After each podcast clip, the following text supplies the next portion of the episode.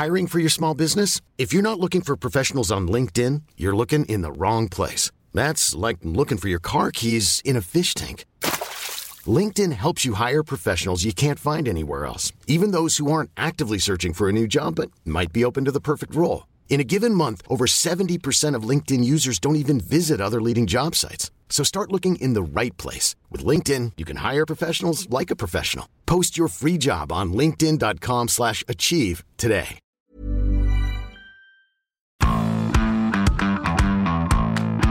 Bonjour à tous, bienvenue dans Zone Mixte, le podcast de la rédaction des sports de 20 minutes. Premier épisode, aujourd'hui on est un peu ému. Je suis avec Emeric. Salut Julien, salut tout le monde. Aujourd'hui, évidemment, début de l'Euro, match des Bleus euh, mardi prochain contre l'Allemagne. Et on va évidemment s'intéresser à, à la hype absolue autour de l'équipe de France, parce qu'on va pas se mentir, là, on est comme le capitaine du Titanic euh, avant le départ de Southampton, quoi. Rien ne peut nous arriver. Rien ne peut nous arriver, c'est c'est vraiment ça qu'on ressent pour le moment. Après, est-ce que est-ce qu'on n'est pas en train de se jouer à se faire peur euh, dès le départ? Je sais pas, je sais pas ce que t'en penses, mais nous on a on l'a senti direct. Euh, en fait, tout commence avec le, le retour de Karim. Jusqu'à là, on a une team, euh, voilà, une, belle équipe, mais il n'y avait pas d'enflammade particulière. Karim arrive, ça change tout. Et là, les dernières digues de raison et de dignité qui nous restaient, euh, crack total. Et puis on et puis on fonce dans l'enflammade, quoi. On est un peu comme tous les supporters. Pour le moment, on est on est dedans. En gros, tu trouves qu'on est presque un peu trop confiant. Alors, la question c'est est-ce que nous on est trop confiant ou est-ce que les joueurs sont trop confiants? Parce que c'est vrai, quand on regarde l'équipe de départ et notre attaque à 3, on a le vaccin Pfizer, quoi. Enfin, c'est nous qui avons sauvé le monde. Là. Exactement, on va sauver le monde. On va même sauver la planète entière. Après, oui, nous on est surconfiants. Enfin, je pense qu'on peut un peu se le dire. Euh, D'ailleurs, on va se poser la question si c'est pas un peu trop. Les supporters le, le sont aussi. Le truc, c'est qu'on comptait presque sur les joueurs pour débouler et calmer le jeu. Ça n'a pas été le cas. Ça n'a pas été le cas du tout. Deuxième conf, si je dis pas de conneries, c'est Kingsley Coman qui déboule. Et là, bah voilà, on s'attendait à un, un, truc un peu calme. Et patatras, le mec, euh, il déboule avec sa bouche en cœur et, et il nous avoine de partout. Meilleure attaque du monde, meilleure équipe du monde. Je me souviens de regarder un peu les yeux de Raphaël Raymond, l'attaché de presse de l'équipe de France, qui se dit ah putain, là c'est là c'est parti quoi. Là, là. Et, en même temps, tu dis ça, et bon, tu as eu la chance d'avoir en, en, interview euh, voilà, Léo Dubois et même Guy Stéphane, l'adjoint historique de Didier Deschamps, et il n'avait pas l'air de lui en vouloir plus que ça euh, à Kingsley. Absolument pas, absolument pas. Il dit, bah euh, voilà, il, dit ce qu'il pense, on n'est pas là pour brider sa com, et puis même lui le dit un petit peu en filigrane. Oui, effectivement, quand as cette équipe-là sous les yeux, nous on le voit à l'entraînement, il faut quand même se mouiller la nuque quand tu vois les enchaînements entre Dembélé, Mbappé, Griezmann, Benzema, ça frôle l'indécence, ça frôle le Peggy 18, quoi. Et en même temps, la dernière fois qu'on a dit ça, Émeric, c'était quand? C'était 2002. Souvenez-vous, pour les plus jeunes, peut-être qui s'en souviennent pas, qui l'ont pas vécu, hein, euh, la France tenante du titre, championne du monde, vainqueur du championnat d'Europe en 2000. On arrive avec le meilleur buteur d'Italie, David Trezeguet, meilleur buteur de la Ligue 1, D1 à l'époque, Djibril Cissé, meilleur buteur du championnat anglais et pas loin d'être le meilleur joueur du monde dans ces eaux-là, Thierry Henry. Zéro but marqué, élimination premier tour. on s'en souvient, on s'en souvient, ça picote un peu encore quand on y pense. Mais ouais, effectivement. D'ailleurs, Guy Stéphane euh, nous l'expliquait la dernière fois qu'on l'a eu en, en, interview la semaine dernière. Il te dit que l'équipe de France, historiquement, a jamais été méga ouf quand elle était favorite. On peut mettre un petit bémol peut-être pour 2000 quand même. Je pense qu'on peut dire qu'on est quand même relativement parmi les favoris. 2018 aussi, quand on y repense. Voilà. Mais on n'était ouais. pas l'ultra favori comme maintenant, comme on ça. était en 2002. À l'époque, on était vraiment. Ah bah 2002, favori. les mecs arrivent. Euh, bon, on a fini par le savoir au fur et à mesure des années, mais ils arrivent les mains dans les poches. On va en tout cas, sur le monde. C'est la première fois depuis cette compétition-là qu'on est autant favori, il faut le dire. Quand même. Clairement, clairement. Alors tu vois, il aurait pu avoir que Kingsley. Bon, c'est le petit jeune qui déboule, euh, un peu showtime. Deux jours après, t'as Benzema qui arrive en conf et qui annonce la même chose. Il te dit, ouais, je pense qu'avec l'équipe qu'on a, on peut dire qu'on est la meilleure équipe du monde. Ouch, ouch. Du coup, difficile de ne pas s'enflammer quand tu les entends aussi y aller, quoi. Mais alors bon, il s'est passé quoi depuis? Il s'est passé le match contre la Bulgarie, la blessure de Karim. Est-ce qu'il y a quelque chose qui change? Bah, on est obligé de dire oui. Partant du principe que de toute façon la hype est née du retour de Karim, à partir du moment où le coco se pète, euh, d'ailleurs, je veux pas le dire à nos auditeurs, mais toi, visiblement, tu nous annonces qu'il jouera pas contre l'Allemagne. Non, non, évidemment, j'en ai absolument aucune idée. J'ai fait médecin deuxième langue.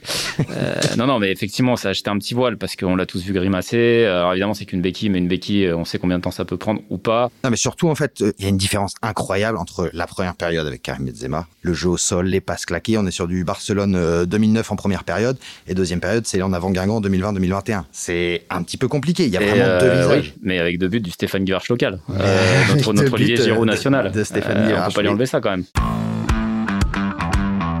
D'ailleurs, il dit un truc, Giroud, à la fin, on va peut-être en parler direct. On, on va y revenir, mais juste pour expliquer quand même que avec Karim ou sans Karim, c'est pas la même chose. Et donc la hype, si on apprend là tout à l'heure qu'il prend pour euh, 10 jours, ça va un peu tous nous calmer, nous détendre et le côté ultra favori, je sais pas s'il sera aussi présent.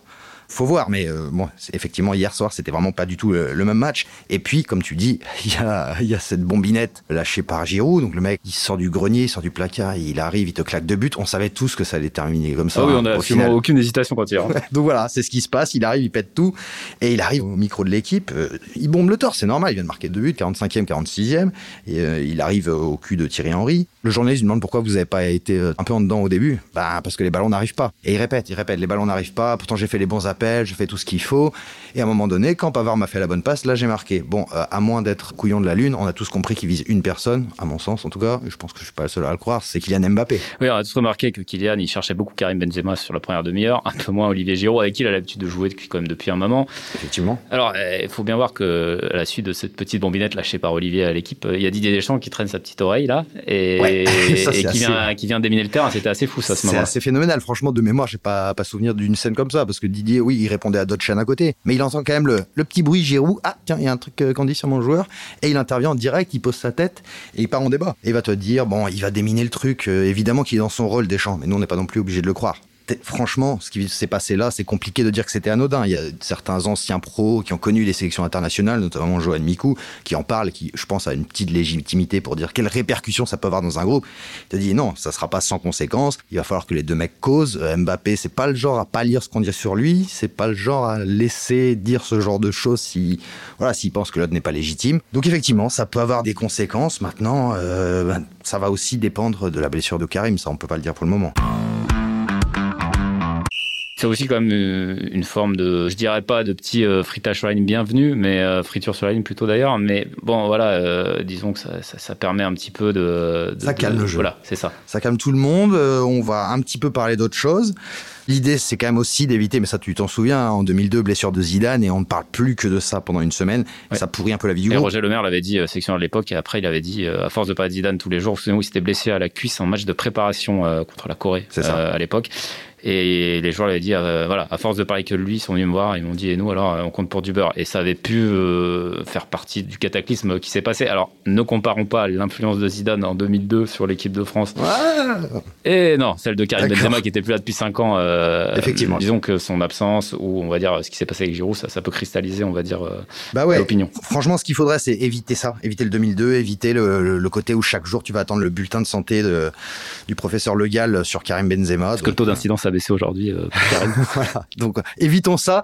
Mais en tout cas, on va dire que vu qu'on est du genre à voir toujours le verre à moitié plein, et eh ben on va prendre ces petits couacs, ces premiers couacs de l'aventure comme quelque chose de, positif parce qu'on est comme ça. Voilà, on va aider tout le monde à dégonfler un peu le boulard et puis euh, on va dire quand on va un peu se faire peur avec l'Allemagne aussi euh, d'ici mardi quand même. Ça reste les Allemands. Ça reste les Allemands, on les connaît. Même blessés, ça peut même moins faire, fort. Ça peut fouetter fort. donc finalement tout ça c'est une bonne nouvelle. Mais c'est super. On est tous très heureux de ce qui s'est passé. Si Karim joue quand même. si Karim joue. Mais Karim va jouer. Je mets ma main à couper. C'est un appartement pour moi là, si c'est perdu. Il a parié son appart, euh, Émeric.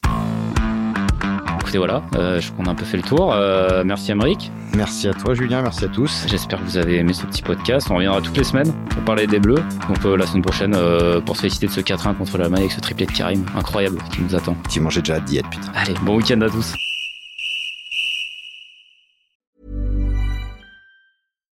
When you make decisions for your company, you look for the no-brainers. And if you have a lot of mailing to do, stamps.com is the ultimate no-brainer. It streamlines your processes to make your business more efficient, which makes you less busy.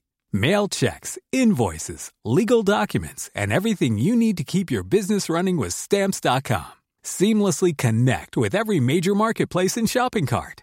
Schedule package pickups and see your cheapest and fastest shipping options from different carriers with rates up to 89% off USPS and UPS rates. And with the stamps.com mobile app, you can take care of mailing and shipping wherever you are. Make the same no-brainer decision as over 1 million other businesses with stamps.com. Sign up with code program for a 4-week trial plus free postage and a free digital scale. No long-term commitments or contracts. That's stamps.com. Code Program. On ne va pas se quitter comme ça. Vous avez aimé cet épisode? Sportif, généraliste, sexo ou scientifique, varié mais toujours bien informé. Découvrez les autres podcasts de la rédaction 20 minutes sur votre application d'écoute préférée ou directement sur podcast au pluriel.20minutes.fr. Et merci de nous avoir écoutés.